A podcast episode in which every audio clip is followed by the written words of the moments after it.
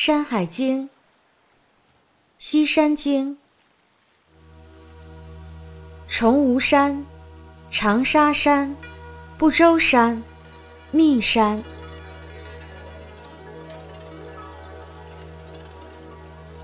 西次三经之首，曰崇吾之山，在河之南，北望种穗，南望尧之泽，西望地之博寿之丘。东望燕渊，有木焉，圆叶而白肤，赤华而黑里，其实如纸，食之以子孙。有兽焉，其状如玉而纹璧，豹尾而善头，名曰举父。有鸟焉，其状如凫而一翼一目，相得乃飞，名曰蛮蛮。现则天下大水。西北三百里，曰长沙之山。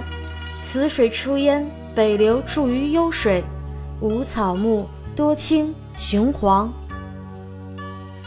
又西北三百七十里，曰不周之山。北望朱皮之山，临彼月虫之山，东望幽泽，河水所浅也。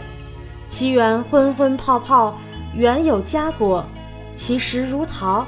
其叶如枣，黄花而赤肤，食之不劳。又西北四百二十里，曰密山，其上多丹木，圆叶而赤茎，黄花而赤实，其味如饴，食之不饥。丹水出焉，溪流注于济泽，其中多白玉，是有玉膏，其源沸沸汤汤。皇帝是时是享。是生玄玉，玉膏所出，以灌丹木。丹木五岁，五色乃青，五味乃新。皇帝乃取密山之玉容，而投之中山之阳。锦鱼之玉为良，坚利精密，浊泽而有光，五色发作，以和柔刚。天地鬼神是时是想，君子服之，以御不祥。自密山至于中山，四百六十里，其间尽泽也，是多奇鸟、怪兽、其鱼，皆异物焉。这段文字说的是西方第三列山系的第一座山，叫做成吾山，它雄踞于黄河的南岸，在山上向北望可以看到种穗山，向南可以望见尧泽。向西可以望见天地的博寿山，向东可以望见燕园。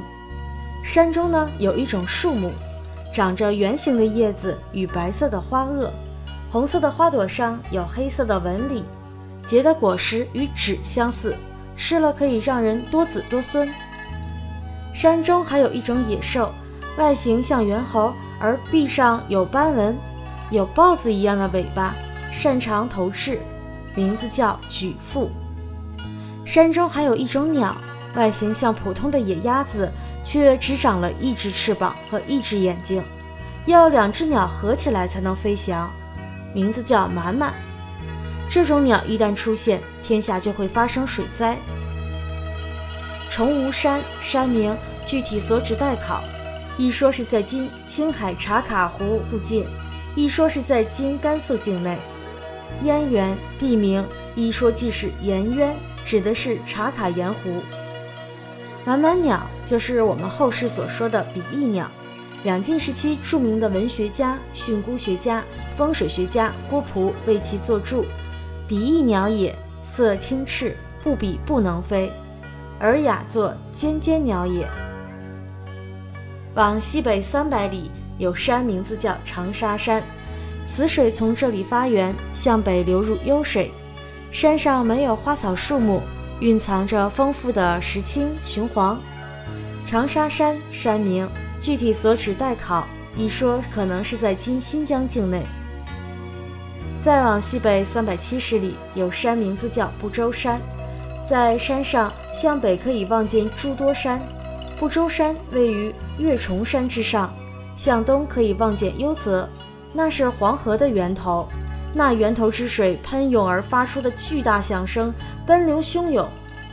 这里有一种特别珍贵的果树，结出的果实与桃子相似，叶子却很像枣树叶，开着黄色的花朵，而花萼却是红色的。吃了它就能使人忘记烦恼忧愁。再往西北四百二十里，有山名字叫密山，山上有很多丹木，红色的茎干上长着圆形的叶子，开着黄色的花朵，结红色的果实，果实的味道是甜的，人吃了它就不会再感到饥饿。丹水从这座山发源，向西流入了季泽，水中蕴藏着丰富的白色玉石。这里有玉膏，玉膏之源涌出时，一片奔流涌现的景象。皇帝常常享用这种玉膏，玉膏能生成一种黑色的玉石，用这涌出的玉膏去浇灌丹木，丹木在经过五年的生长，便会开出鲜艳美丽的五色花朵，结出味道香甜的五色果实。皇帝采撷密山中的玉石的精华，投种在中山的南面。后来便生出来锦和鱼两种美玉，坚硬而精密，润厚而又有光泽，五种颜色一同散发出来的光泽相互辉映，刚柔并济，和谐美丽。天地鬼神都来俯视享用，君子佩戴它能抵御不祥的邪气的侵袭。从密山到中山，途经四百六十里，其间全都是水泽。在这里有很多珍奇的飞禽走兽，还有鱼类，都是些罕见的物种。密山山名，即今陕西省商州市境内。本集完。